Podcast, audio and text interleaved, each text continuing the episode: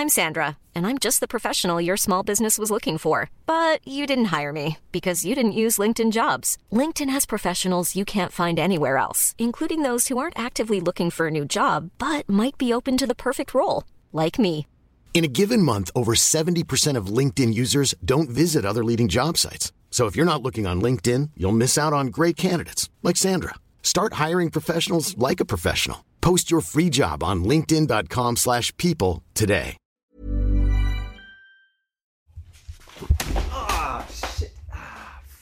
Tim, was ist da passiert? Oh, ich bin Tim? vom Stuhl gekippt. Hallo, ich bin vom Stuhl gekippt. David, hörst du mich? Ja, gestürzt bist du? Ich bin hingefallen, ja, voll auf den Ellbogen geknallt. Oh no. Ja. Was läuft denn da bei dir im Hintergrund? Kannst du vielleicht mal fragen, wie es mir und meinem Fahrrad geht? Ja, da du sprechen kannst, gehe ich davon aus, dass es äh, halb so wild ist. Ähm, Das ist aber übrigens das Erste, was man immer fragt, wie geht's eigentlich meinem Fahrrad? Bevor man sich seinen Körper anguckt, ja, nach einem Sturz. Ja. Im Hintergrund läuft die Tour de France. der Tour de France, ne? Hast du gelernt. Le Tour. Man hört die Stimme von Carsten Miegels gerade, den hatten wir ja schon. Ja, und äh, mir wurde zugetragen, dass er auch dein Buch erwähnt hat bei der Live-Übertragung gestern, das heißt äh, Etappe 3. Ich suche das nochmal raus, vielleicht können wir das hier mal spielen, ähm, aber ich habe die fünf Stunden äh, Aufzeichnung jetzt gestern Abend nur noch zur Hälfte geschafft. Gibt's da ein Tool für, um die Tonspur zu analysieren? Ich glaube, da gibt es mit Sicherheit eine künstliche Intelligenz, die da äh, alles rauszieht, was man wissen möchte. Steht mir hier aber nicht zur Verfügung mit unseren bescheidenen Audio-Bordmitteln, Und mit denen wir es hier operieren. jetzt nicht schlecht, wenn unsere HörerInnen auch mal langsam anfangen würden, bei Steady ein bisschen mehr das Portemonnaie aufzumachen, um es mal so direkt zu sagen. Absolut. Mir geht's übrigens gut, David. Ja, Tim, wie geht's? Also wir ähm, Väter von kleinen Kindern sind ja in äh, puncto Stürzen relativ unempfindlich, aber da sind meistens auch nicht so große Geschwindigkeiten, hohe Geschwindigkeiten im Spiel wie bei der Tour de France. Wobei, das äh, kann ich mal kurz erzählen, hier aus dem Nähkästchen plaudern, die Tochter, die zweieinhalb ist, ist letztens hier im, äh, im Park in der Nähe mit einem Affenzahn mit ihrem Laufrad einen Berg runtergefahren. Beim ersten Mal hat es super geklappt, todesmutig hat sie sich da runtergestürzt. Beim zweiten Mal hat sie sich echt da zerscheppert. Ne? Und, Gehört halt dazu, ne? gehört dazu. Seitdem ist aber Bremsen angesagt und wird Mhm. äh, fleißig geübt. Ne? Also ein gewisser Lerneffekt. Ich habe gesagt, beim zweiten Sturz äh, haben wir es erst hier mit, also muss man fragen, ob nicht der Kopf dann doch auch Schäden genommen hat, nachhaltig. Aber mit dem Helm geht das ja ganz gut und es sieht ja zum Glück, toi toi toi, meist böser aus, als es dann im Endeffekt ist. Das muss man sich dann immer wieder sagen. So ist es. So Mhm. ist es. Mir geht's aber auch sonst gut, denn äh, in letzter Zeit gab es häufiger mal auch über die sozialen Medien äh, Zuschriften, insbesondere nachdem wir uns kürzlich über die Chasse Patate unterhalten hatten. Ich habe ja versucht, das ganze Thema ja etwas bildlich zu beschreiben ähm, und habe dann auch mich selber als Protagonisten dieser Chasse Patate im Leben ja, dargestellt, nach dem Motto, ja, dann rackert man sich ab. Man muss sich keine Sorgen machen. Ich bin noch sehr zufrieden mit mir und mit meinem Leben. Das war einfach bildlich und auch ein wenig ironisch. Vielleicht ein kein, ganz klein bisschen sarkastisch da eingestreut, das Beispiel von der Chasse Patate, also dem Hinterherjagen, während man links und rechts überholt wird von den Jüngeren. Aber das ist ja der natürliche Lauf der Dinge. Von daher ist da ja erstmal kein, äh, besteht ja, kein Grund zur Sorge. Aber es gibt auch, es ist interessant, also Hörer, die immer alles genau hören und dann auch merken, wie die Stimme Dinge transportiert, die vielleicht auch manchmal äh, überinterpretiert werden können. Ja, Tim, wollen wir mal das Intro abspielen? Mach mal, wir haben nämlich gleich noch News. Gut.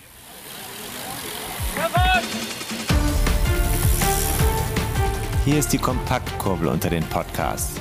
David Korsten und Tim Farin reden über 101 Dinge, die ein Rennradfahrer wissen muss und liefern dir Gesprächsstoff für deine nächste Runde.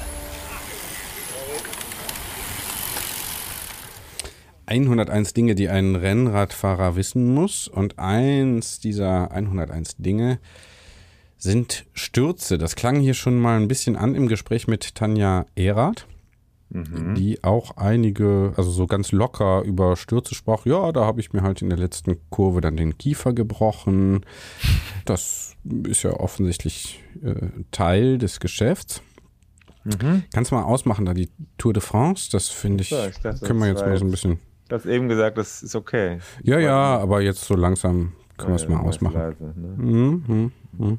Danke. Gut, ja. Mhm. Nee, also das stimmt natürlich, das ist so. Und ähm, also jetzt hat sie ja auch gesagt, wenn ich mich richtig erinnere, dass es nicht unbedingt zum Training dazu gehört, aber zum Rennenfahren schon, wobei ich jetzt die steile These in den Raum werfen würde, dass beim äh, jemandem, der das Rennradfahren beherrschen möchte und das erst lernen muss, auch die Trainingsunfälle und Missgeschicke ganz sicher im Laufe der Zeit sich ereignet werden. Mhm. Ungeschoren kommt hier keiner davon.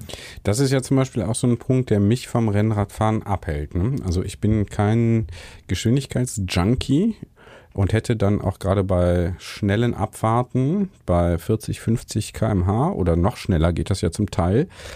Das ist ja langsam ja, ja, ja, denke ich, 80, 90 von mir aus auch, was ja. ihr Helden der Straße da so veranstaltet. Äh, das wäre aber für mich wirklich ein Grund, das sein zu lassen. Ne? Aber das ist natürlich jetzt erstmal das Thema, über das so sehr viel nachgedacht wird und das aber gar nicht bei den Stürzen das relevanteste Thema ist. Die Stürze passieren ja nicht so häufig in den Abfahrten.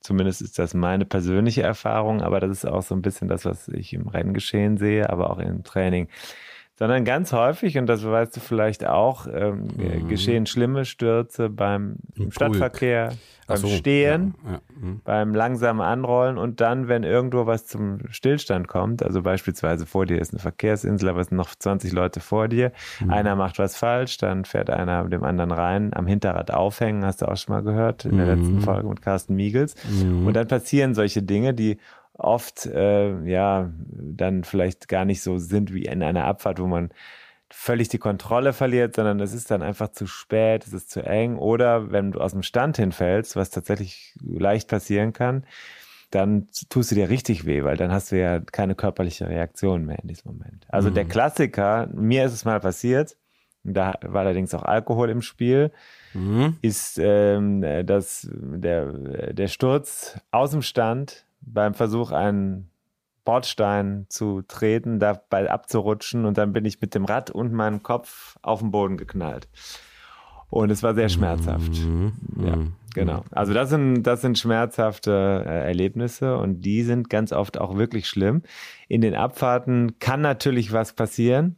Und das ist auch klar, dass wenn da was passiert, dann scheppert es richtig. Aber ich glaube, man sollte die Dimension sehen Seltenes ist selten, häufiges häufig. In den Abfahrten sind die meisten FahrerInnen sehr konzentriert. Viele bremsen vielleicht sogar ein bisschen zu viel. Mhm.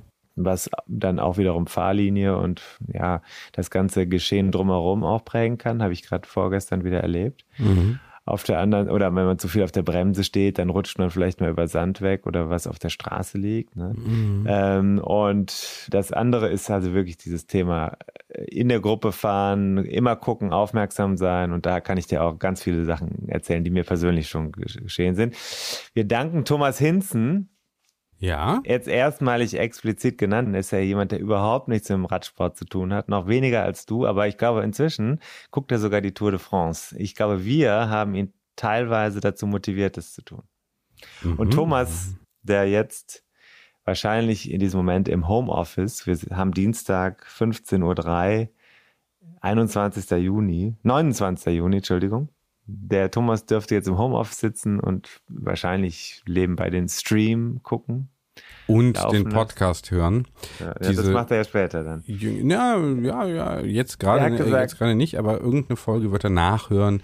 Sicher. Wir wissen ja, dass die meisten Pod unserer Podcast-Hörer, das wissen wir aufgrund der Analytics, wo wir eben tiefe Einblicke über unser Publikum gewinnen, äh, das äh, während der Arbeitszeit hören. Hm? Also ja, Rüge auch an der Stelle. Bitte. Ja, oder auf dem Freizeit. Weg zur Arbeit und von der Arbeit mhm. nach Hause. Mhm. Gibt es ja auch. Also das können wir jetzt nicht final ausschließen, aber äh, vielleicht gibt es auch eine Pause an einem Montag, ne? Mhm. Das soll es ja auch geben. Naja, also mhm. jedenfalls Thomas hat gesagt, warum macht er nicht mal was über Stürze? Hat er mir gestern geschrieben, weil auch er offensichtlich an ihm ist nicht vorbeigegangen ist, was da bei der Tour de France passiert. Alter. Gerade. Ja.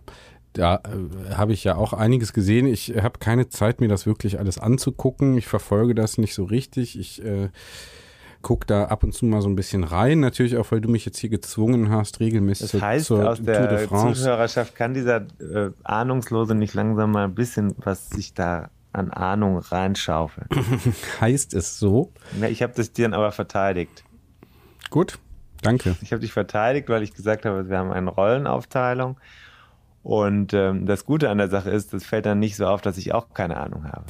Das ist das Gute. Und das Gute ist auch, dass natürlich die äh, ZuhörerInnen, die auch keine Ahnung haben, äh, ich verstehe mich da als Anwalt dieser Gruppe. Gut. Also ich glaube, das Konzept geht auf. Wir sehen es ja auch an den Zahlen. Die sind ja wieder explodiert vergangene Woche, meine Herren. Aber jedenfalls äh, wollte ich das Thema aufnehmen und ich glaube, du hast ja gerade Alter gesagt. Du hast es auch gesehen, die Stürze. Mm. Und wenn man zum Beispiel gesehen hat, wie der Top-Favorit ja. auf den Sieg gestern mit einem vollständig blutverschmierten Hüfte, Körper, ja. Hüfte mm. aufgerissen, Hintern aufgerissen. Mm und ein Rad, das von Blut äh, ja überströmt war, ins Ziel kommt und hinterher noch abends eine Audiobotschaft über den Presseverteiler kommt, wo dann so sinngemäß gesagt wird, ist alles äh, halb so wild, denn ich habe mir nichts gebrochen, wir haben alles, äh, alle Bildgebung gemacht, ich kann weiterfahren, wird zwar wehtun, aber geht halt weiter. Mhm. Dann weißt du schon, was da abläuft bei solchen Rennen. Ja.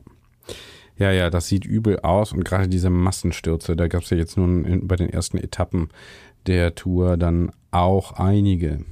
Aber das ist natürlich auch etwas, also wenn wir jetzt sagen, der Rennradfahrer oder die Hobbyfahrerin, die sich aufs Gravelrad jetzt setzen würde, mhm. die würde, müsste jetzt mit solchen Stürzen rechnen. Das wäre natürlich vollkommen übertrieben. Das sollten wir vielleicht mal sagen. Ne? Also, wenn du jetzt losfährst mit dem Rennrad und du fährst zum ersten Mal vielleicht ein paar Runden alleine, dann ist das Wahrscheinlichste eine andere Sache. Was glaubst du, was ist das? Äh, in Sachen Stürze? Hm.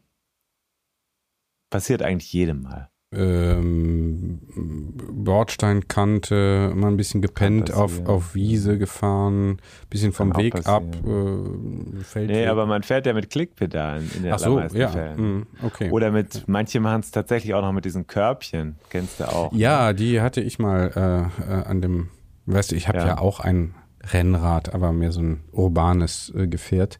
Und da waren noch so Metalldinger mit so, ähm, mit so Lederschlaufen dran, die habe ich mhm. aber direkt abmontiert. Ich dachte, mhm. nee, da ja, will ich nicht. Haken.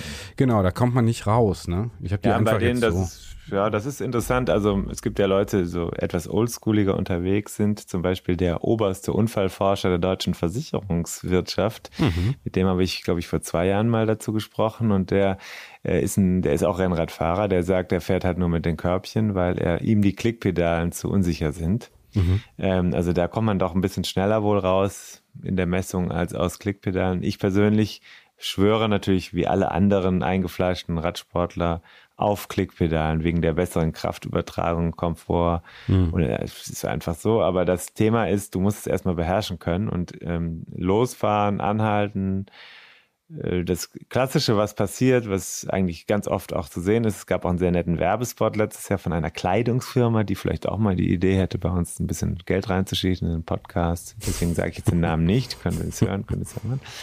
Die haben nämlich da gezeigt, wie eine, ich glaube eine oder eine, ein R war es an der Ampel beim Anrollen an die Ampel stehen bleiben, einfach hinfällt, weil mhm. er, er, vergessen hat, rechtzeitig auszuklicken. Mhm. Das ist der Klassiker. Ja, also mhm. im in Verbindung mit dem ein, mit dem Los und mit dem Losfahren und Anhalten, da vergisst du das, du hast deinen Körper nicht, du hast diese Abläufe nicht nerv, nervlich und motorisch drauf, dann fällst du einfach hin und kannst nicht mehr ausgleichen. Das ist das, was ich eben sagte. Aus dem Stand hinfahren kann echt richtig wehtun, auch wenn du keine Geschwindigkeit hast. Ja. Und kann ich mir vorstellen. Ja. Ne, kann man sich ja nicht abfangen sondern genau. fällt einfach hin. Und wenn es da ganz schlimm kommt, dann passiert ja das, was einem Rennradprofi eigentlich standardmäßig im Laufe seiner Karriere vielfach passiert, du brichst das Schlüsselbein. Mhm. Genau, ich habe äh, gestern sogar in meiner Vorbereitung auf die heutige Aufzeichnung, wobei die ja gestern noch gar nicht terminiert war, mhm. Trotzdem habe ich mich für alle Eventualitäten gerüstet und mal den medizinischen äh, Report gesehen, mhm. gelesen. Wow. Dann äh, wird mir immer schon ganz anders, wenn ich sowas lese. Mit also Gehirnerschütterung und so weiter mhm. und so fort, mit Desorientierung, eingeliefert ins Krankenhaus in, äh, wie heißt es, äh, ja, wo die halt gestern gefahren sind. Mhm. Name vergessen. Ne, das in sind, Bretagne, welches Krankenhaus weiß ich nicht. Ja, Pontivy ja. oder wie heißt das da? Pontivy was, ja. Pontivy, genau. Mhm, genau. Ja, das sind ja schon ernstzunehmende Geschichten. Na klar, na klar. Also das ist, ähm, ich glaube, das Problem am Radsport ist, dass die Mentalität, die so gelernt ist, schnell wieder aufs Rad, Trauma überwindest du durch Weitertreten. Mhm. Und dann geht's schon auch. Ja? Also das ist so ein Reflex, den kenne ich auch und den kennen ganz viele Leute, die das Hobby betreiben. Das ist ja auch soweit in Ordnung, aber mit einer Gehirnerschütterung ist natürlich nicht zu spaßen und mit allem, was ein Schädeltrauma, Schädelhirntrauma, bla bla bla, also mhm. selbst Schädelprellung, eine leichte Gehirnerschütterung ohne diese mhm. schlimmen Aussetzer, ohne eine Gedächtnislücke kann ja trotzdem hinterher richtig wehtun und auch schädlich sein. Also insofern ist die Problematik, dass man, wenn man sagt, ich fahre jetzt erstmal weiter, die kann natürlich kontraproduktiv ausfallen. Es gibt ja auch in Verbindung mit Gehirnerschütterung tatsächlich, wenn ich mich nicht total täusche und jetzt auf Glatteis begebe, sowas wie Depressionsfolgen. Ähm, äh, also aus einer nicht gut auskurierten Gehirnerschütterung kannst mhm. du eine psychische Depression mitnehmen, weil mhm. du eben diesen, dieses Trauma nicht richtig auskurierst. Und mhm. das ist so, dass es gab bei, es gab echt schlimme Bilder in der Vergangenheit. Ich glaube, man hat inzwischen ein bisschen mehr Sensibilität dafür und kontrolliert dann auch wirklich standardmäßig diese, diese neurologischen Tests. Mhm. Ähm, aber in der Vergangenheit gibt es eine ganze Menge Beispiele, wo Leute aufs Rad sich gesetzt haben und losfahren und du siehst sie nur noch Schlangenlinien fahren oder du siehst einfach, dass das gar nicht mehr geht. Mhm. Ähm, ich kann jetzt nicht genau dafür gerade stehen, dass das heute nicht mehr passiert, aber das waren natürlich Bilder, die um die Welt gegangen sind. Es gab, glaube ich, einmal bei der Kalifornien-Rundfahrt so ein Beispiel, wo einer dann wirklich versucht, aufs Rad zu kommen wieder und dann bei einer von Motorrädern umgefahren wird. Ja, also das sind diese, diese Aspekte, da gibt's, da ist kein Spaß mit zu machen. Und natürlich der Profisport äh, ist dann nochmal eine ganz andere Welt, weil äh, wir sind bei der Tour de France und wir sind bei dem härtesten Radrennen der Welt und es ist seit Monaten alles darauf ausgerichtet, hier eine Rolle zu spielen oder die Karriere weiterzubringen. Mhm. Und da will keiner, weil er auf den Boden fällt, einfach aufhören. Mhm. Ja, ist klar. Ähm, was ist denn mit dem Hobbyfahrer, der Hobbyfahrerin? Was würdest du sagen? Also du sagst, so ein bisschen Stürze gehören dazu, hast du auch schon erlebt, mhm. meistens in äh, eben Situationen, wo die Geschwindigkeiten wahrscheinlich gar nicht so hoch sind, wie jetzt bei einer schnellen Abfahrt, wo man dann doch eher kontrolliert ist, äh, mhm. äh, vielleicht sogar ein bisschen zu viel bremst und dadurch dann ein Risiko eingeht. Was würdest du sagen? Von zehn Ausfahrten, bei wie vielen sollte ich mit einem Sturz rechnen? Oder was ist so eine, gibt es so einen Durchschnittswert statistisch, äh, jetzt mal anekdotisch aus deiner Erfahrung? Ich würde sagen, du hast mit einer, also wenn du eine Kurve hast, eine, eine ähm, Kurve der Ereignisse im Laufe der Jahre, dann hast du ganz klar eine links hoch, schnell hochschnellende Anzahl von Fällen und dann baut es sich sukzessive ab bis hin zu einem sehr geringen Wert im Training oder bei lockeren Ausfahrten. Also ich persönlich habe jetzt echt seit langer Zeit beim Straßenradfahren, ich, mir fällt echt kein Beispiel mehr ein, wann ich auf die Nase gefallen bin in den letzten zwei oder drei Jahren, wüsste ich es ehrlich gesagt nicht mehr. Also es fällt mir jetzt gerade einfach nicht ein. In der Vergangenheit gab es häufiger was. Also zum Beispiel ähm, als ich, als ich ganz meine erste Radtour wieder gemacht habe, nachdem ich mein Rennrad aus dem Keller geholt habe, nach ein paar Jahren Pause, da bin ich, glaube ich, dreimal an dem Tag auf die Nase gefallen. Was ist passiert? Das erste war beim Rausfahren aus Köln habe ich die Bahngleise der Linie 18 auf der Luxemburger Straße unterschätzt und mhm. bin ein bisschen zu gerade da reingefahren mhm. und bin erstmal voll auf die Nase geflogen. Das zweite war an dem Tag, glaube ich, ein Reifenschaden, den ich noch nicht rechtzeitig gemerkt habe und noch irgendwo war ein Bordstein oder sowas. Und ich habe in der da bin ich, also das erste Mal bin ich richtig auf die Fresse geflogen. Ne? Die anderen beiden Sachen waren nicht so schlimm. Beim dritten Mal habe ich mein Rad voll gegen den Tunnel, in dem ich zu dem Zeitpunkt stand, Eisenbahntunnel geschmissen, also gegen die Wand. Mhm. Weil ich so sauer war, es kamen Spaziergänger vorbei, die haben es vielleicht ein bisschen gewundert. Aber das war so der Klassiker, also Schienen. Äh, aber eine Sache, die dann passiert, ist, du fährst ja irgendwann in der Gruppe. Mhm. in der Gruppe musst du natürlich aufpassen. Da ist es dann passiert, das kannst du halt noch nicht. Und dann fährst du zwei Reihe, das heißt zwei immer nebeneinander und dann hintereinander. Und wenn du das nicht genau im Blick hast, was ein bisschen vor dir passiert, aber auch was der Mann oder die Frau vor dir macht, dann kann es halt schnell brenzlig werden. Zum mhm. Beispiel ist ein Schlagloch vor dir und du siehst es nicht genau, du, du steuerst falsch aus, dann fährst du, dann fällst du einfach um, dann nimmst du den nächsten hinter dir mit. Das ist mir alles schon passiert.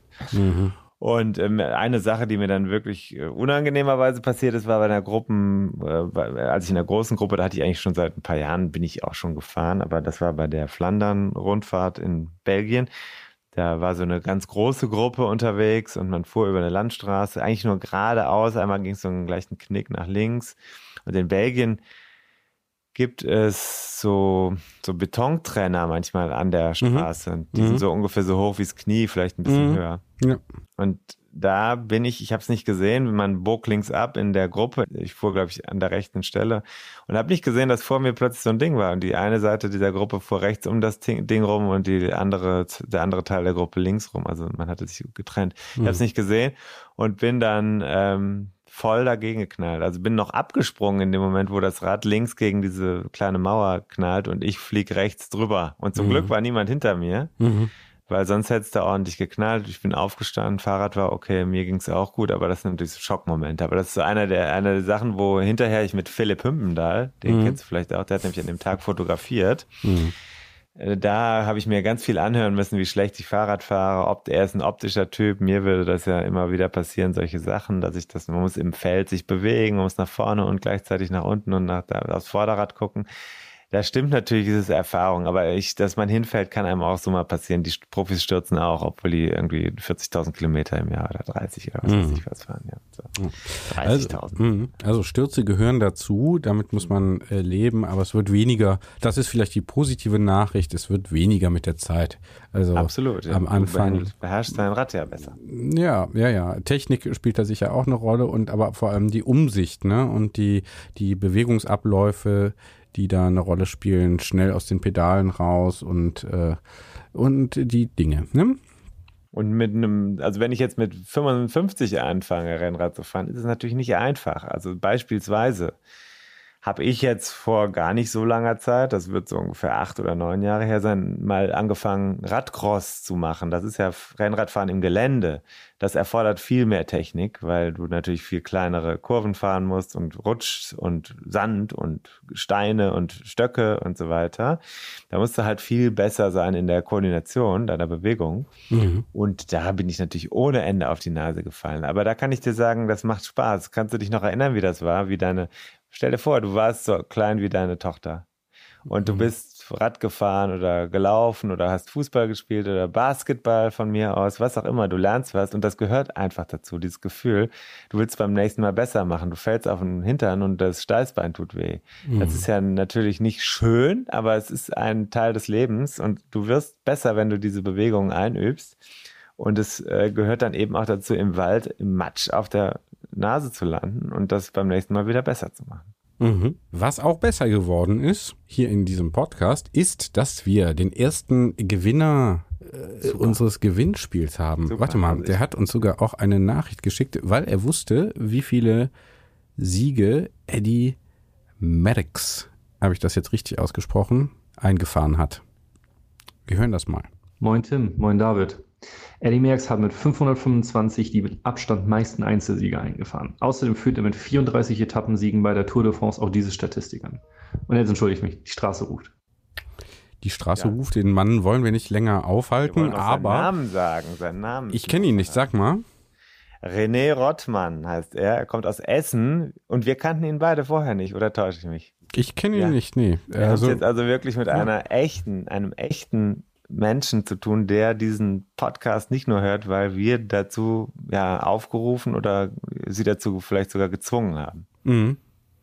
Ist doch schön, oder? Ja, ist schön. Also äh, Gruß an René, herzlichen Glückwunsch, danke für die Sprachnachricht und viel Spaß mit dem tollen Buch, dessen Titel wir auch, weil ja die Tour de France läuft, auch auf Französisch mal äh, abspielen können. Sans une chose qu'un coureur cycliste doit savoir.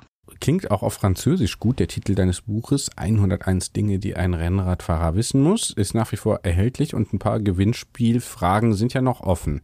Jetzt müssen wir aber, wo wir schon bei den Zuhörern, Zuhörerinnen sind, auch auf die Zuschauer und Zuschauerinnen bei der Tour de France eingehen, denn die haben ja kurioserweise, das war ja auch in den Nachrichten, glaube ich, ne, äh, mhm. zumindest überall in den sozialen Medien, mitverantwortlich für einen wirklich schlimmen Massensturz bei der Tour de France. So sieht's aus. Das war natürlich in, in puncto Timing und äh, ja, Peinlichkeit im wahrsten Sinne des Wortes kaum zu steigern. Ich glaube, die Person, die am Samstag bei der Eröffnung der Tour de France dieses ominöse Schild in die Kamera gehalten hat und damit das gesamte Feld auch abgeräumt hat, mhm. die wird ausreichend auch inzwischen mit negativen Vibes belegt worden sein. Das Gesicht war ja klar im Fernsehen zu erkennen. Mhm. Äh, das war schon peinlich. Also da hat jemand äh, ein Schild hochgehalten und da stand irgendeine Botschaft für äh, Omi Opi oder so drauf. Das weiß mhm. ich gar nicht mehr genau. Ja, ja, jedenfalls, ja, jedenfalls äh, das Ding war, die Person stand mit dem Rücken zum Feld, als das Feld mit, ich weiß nicht wie viel kmh im Flachen da rangeballert kam. Toni Martin, der mhm. sicherlich einer der tempohärtesten Fahrer weltweit ist, ist war, war ganz ziemlich weit vorne und hat dann sich rechts nicht mehr vor diesem Schild und vor dieser Frau retten können und ist dann zu Fall gekommen. Mhm. Und die Frau hat halt überhaupt nicht gemerkt, dass hinter ihrem Rücken das Rennen kommt und hält dieses Plakat mhm. in die Kamera, die vorbeifährt. Mhm. Ja, das ist seit vielen Jahren ein Thema, mhm. dass die Zuschauer sich zu sehr zum Teil des Geschehens machen, indem sie einfach eingreifen in die Rennen. Du kannst vielleicht erinnern an die Passagen äh, auf den Bergen, wo Leute dann entlang äh, daneben herlaufen, teilweise auch wirklich fast nackt mhm. und äh, Alkohol getrunken haben. Das ist jetzt bergauf schon nicht lustig, weil die Jungs sind schnell bergauf. Das kann man mhm. sich kaum mhm. vorstellen. Ja. Ähm, das ist aber da nur bedrängend und es macht natürlich, es macht die Fahrer fertig. Aber hier in dem Fall ist es einfach äh, im Zweifelsfall lebensgefährlich. Es gefährdet ja auch andere Te äh, Zuschauer. Ja, ja, klar. Ja, ja, genau. ja, Also das Reingreifen äh, mit Handykameras, das ist halt auch häufig gegeben, dass Leute äh, die Handys in die Fahrbahn halten und so. Mhm. Ja, das sind äh, Dinge, darüber sollte also jeder, der jetzt vielleicht Lust hat, mal zur Tour de France zu fahren und da aus Spaß auch mal ein Bild zu machen, das sind so Aktionen, da muss man wirklich aufpassen. Es ist wirklich, wirklich ein Sport, bei dem es jederzeit alles passieren kann. Und ähm, da darf halt von außen niemand eingreifen und was. Es reicht, dass die Tourorganisation selber Strecken konstruiert, die schon saumäßig schwierig sind. Und es reicht, dass alle so unter Druck stehen und gewinnen wollen. Und da passiert halt schon so genug. Und dann brauchen wir nicht noch solche äh, Eingriffe. Ja. Also wenn du zum Radrennen gehst, bitte ich dich, bitte, bitte, guck, wo die Streckenposten sind, wo lässt man dich durchgehen, wo nicht. Manchmal wirst du dich wundern, warum darf ich denn jetzt hier nicht durchkommen? Mhm. Aber das hat alles schon seinen Grund, weil manchmal kommen die mit erheblicher Geschwindigkeit um die Kurve gefahren und du kannst es einfach nicht einschätzen und plötzlich stehst du auf der Strecke. Genau, und äh, wie hoch die Geschwindigkeiten wirklich sind, ich finde, in so Fernsehbildern äh, sieht das ja wie immer ein bisschen langsamer aus. Ne? Das ist ja bei Leichtathletik auch so, beim Marathon oder sowas. Ne? Da denkst du, ja, das, hm, das geht doch eigentlich. Wenn das dann direkt live passiert, äh, dann kriegt man so ein richtiges Gefühl dafür. Ich habe einen Kanal, einen Twitter-Kanal gesehen, wo eben Kamera aus dem Peloton heraus ist, das finde ich vermittelt wirklich ein super Gefühl für die Geschwindigkeit. Ne? Also das ist richtig, richtig schnell. Also sind halt Rennradfahrer und äh, machen da ihrem Namen auch wirklich alle Ehre. Das ist jetzt vielleicht, klingt jetzt wieder auch naiv für die Nicht-Experten, aber ich finde das trotzdem beeindruckend und das wird, finde ich, in den Fernsehbildern manchmal ein bisschen unterschätzt, wenn man äh, dann aber andere Bilder, andere Perspektiven hat und vielleicht auch mal wirklich live da an der Strecke steht, dann äh, merkt man das schon, was für ein Affenzahn das ist.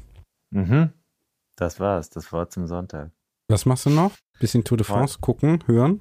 Ja, ich gucke mir das jetzt gleich noch ein bisschen an und muss aber auch noch arbeiten, leider. Ich muss arbeiten noch, muss, muss. Hm. Aber, ne, äh, das kann man ja auch schon mal sagen, ich habe ja einen schönen Text von dir gelesen. Worum es da geht, können wir ja vielleicht demnächst mal besprechen. Du bist ja, nämlich auch ein, ein, ein Radrennen mitgefahren. Uh, von Rennen kannst du in meinem Fall kaum noch reden, aber, aber äh, es gab sehr schnelle Abfahrten, die durchaus gefährlich waren. Mhm.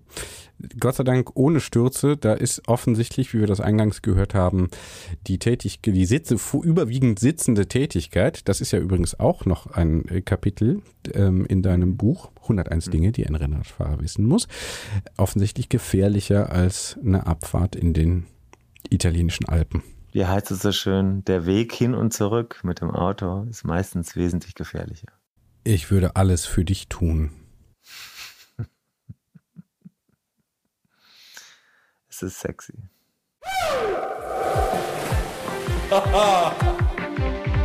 Und da sind wir schon im Ziel dieser Episode von 101 Dinge, die ein Rennradfahrer wissen muss.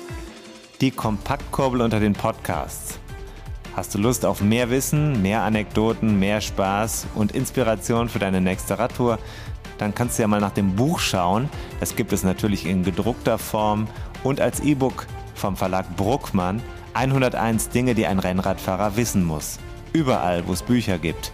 Also im Handel und im Internet.